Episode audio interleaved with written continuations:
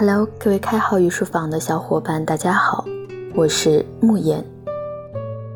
今天呢，给大家分享的一篇文章是来自开好御书房团队的团宠，也是我最爱的小师妹的一篇原创，名字叫做《西域之恋》，月。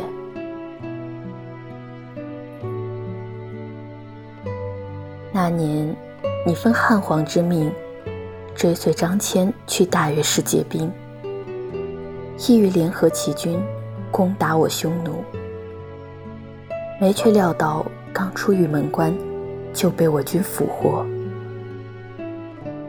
大单于经过审讯，知道了你们此行的意图，但却珍惜你们的才华，不忍加害，就在各部族挑选未婚女子，配与你们为妻。我就在其中。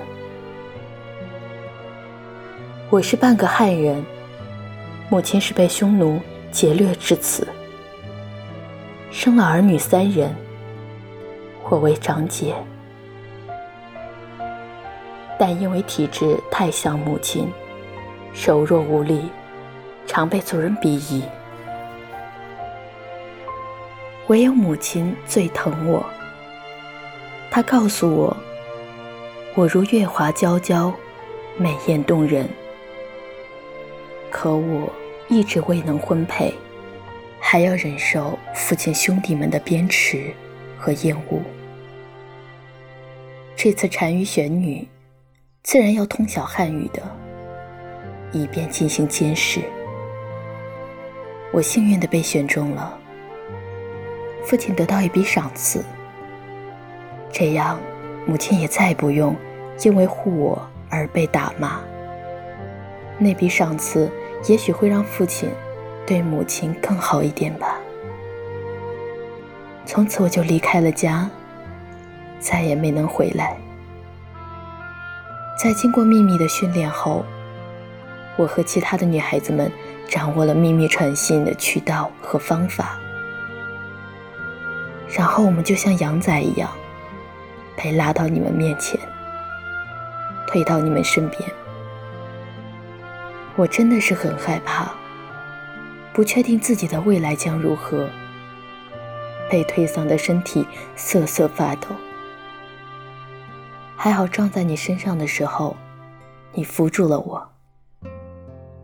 你看着我的面容，呆滞了一瞬，让我真觉得我是美的。可你又厌弃的把我推开，我不知道刚才的对视是否是幻觉。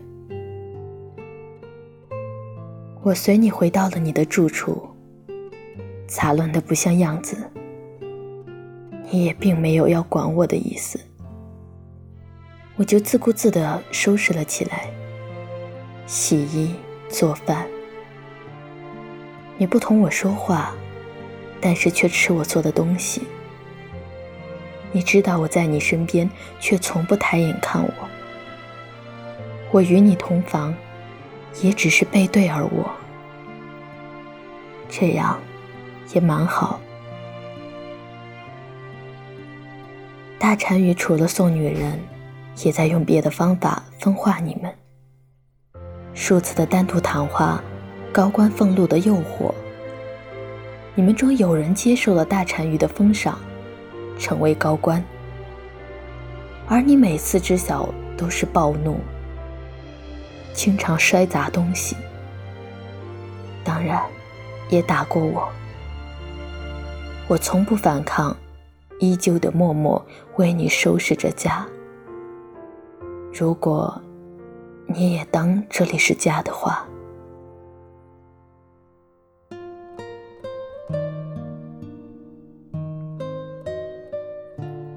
一天黄昏，你在夕阳余晖下大喊“芸娘”，我好奇跑过去看你。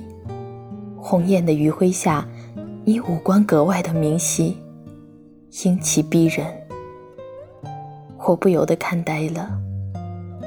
你看我一眼，说句罢了。此后，你便唤我做芸娘。我知道，这是另一个女人的名字。云能遮月，可你不知，我是月儿。我们的关系没有太亲密的进展，你开始适应了我的陪伴，也会有时呼唤我。就这样，很好。你们开始谋划行动了，虽然会避开我，但是却并没有对我很防备。你不知道我精通汉语，只知道你长吁短叹的时候。我在一旁看你发呆，我在体会你的报复、你的痛苦和你同他的爱恋。也许你正是以为我听不懂，才会这么直白的表达。我沉醉于真实的你，不能自拔的时候，你却在寂寞的喃喃自语。感慨着说了，我也不懂。可是，我懂。你们开始行动了，所谓的保密，却如同在大白天入户偷盗东西。你的好友奋战被杀，你再次被俘。被送回来的时候，被伤的体无完肤。我吓坏了，一边哭着，一边没日没夜的照顾你。生怕你会死去，可能神明听见了我的祷告，并没有带走你。你渐渐恢复过来，想了一年，终于可以下地了。看得出你的目光越来越温柔，对我的依赖越来越多。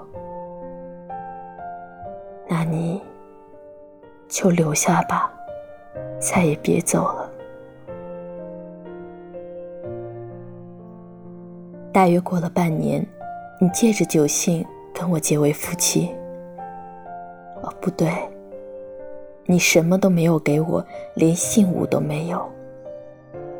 我应该是汉人说的妾吧？你的身体也慢慢的恢复强健，你依旧拒绝单于的封赏。这让我惴惴不安。可你却再没有任何的出逃行动。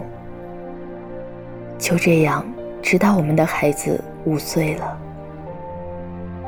你给孩子的名字是绝，我就知道，你还是要与匈奴诀别，永不合作。我想助你，同你一起离开这里，回到属于你的地方。陪你度过此生。想到这儿，我觉得我真的可以是这个世界上最幸福的女人。转眼你在匈奴已有十年了，这里的状况你已了如指掌。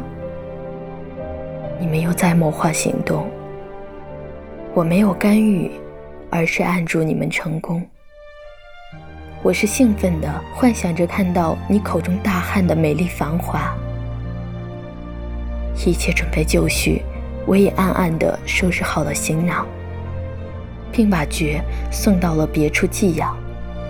这里更适合他。行动风险极大，不能让他受到一丝威胁，让他在安静的环境中健康长大。我有你，也足以。行动开始了，你方有人泄密，你们陷入了危机，我给你们引了一条路。你万般感激的看着我，可走的一段，你并不让我跟着，我急哭了，用汉语求你带我走。你从未听我说过汉语，却果断的拔剑刺进我的胸膛。我惊讶绝望的看着你，我可能是笑了，嘲笑自己看到这么冷血绝情的你。眼中闪烁了太多我读不懂的情绪，就这样结束了。你永远不知，我是月儿。你没有在这次逃亡中丧生，成功到达了大月氏。可是大月氏的国王已丝毫没有战斗之意，宁愿偏安于匈奴和乌孙势力南极之地。可笑的是。你们回汉朝复明时，必经我匈奴，又被擒获；而你，葬身于漫漫黄沙中。一年后，唯有张骞和唐一富得以回汉，此事被太史公记入史籍，称为“凿空”。